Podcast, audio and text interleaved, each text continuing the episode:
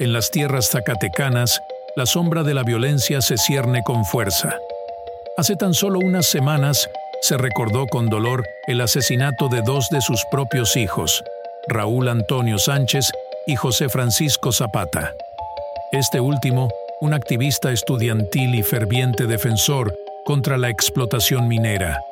A pesar de los compromisos gubernamentales de hace un año para esclarecer los hechos, la Fiscalía ha sumido el caso en la oscuridad y la lentitud. Grupos de activistas se alzaron en protesta, marchando por las calles de la capital zacatecana. Sin embargo, la respuesta de las autoridades no fue más que un frío silencio, manchando aún más la memoria de aquellos que perdieron la vida en la lucha por la justicia. El desfile navideño un espectáculo de luces y alegría se convirtió en un trasfondo sombrío para la marcha.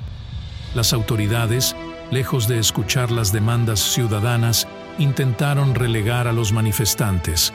Promesas vacías de recibir al secretario general de gobierno se desvanecieron al llegar al palacio gubernamental, encontrándose con la ausencia de cualquier autoridad dispuesta a dialogar. La violencia en Zacatecas no es un hecho aislado se revela como un reflejo de la cruda realidad que azota la región.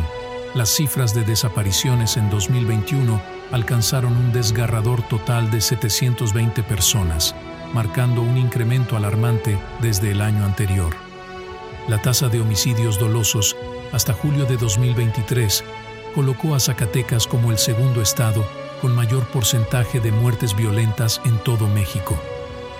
La llegada de David Monreal vinculado al poderoso partido Morena, no ha sido acompañada por una estrategia efectiva para combatir el crimen organizado.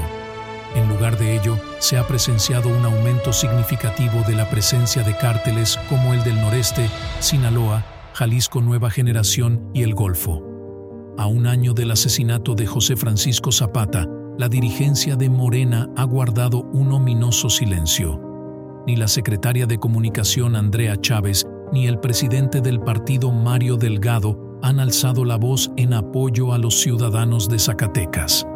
¿Qué nos dice esto sobre la ética de un partido que se autodenomina de izquierda, incapaz de manifestarse por la pérdida de uno de sus propios militantes?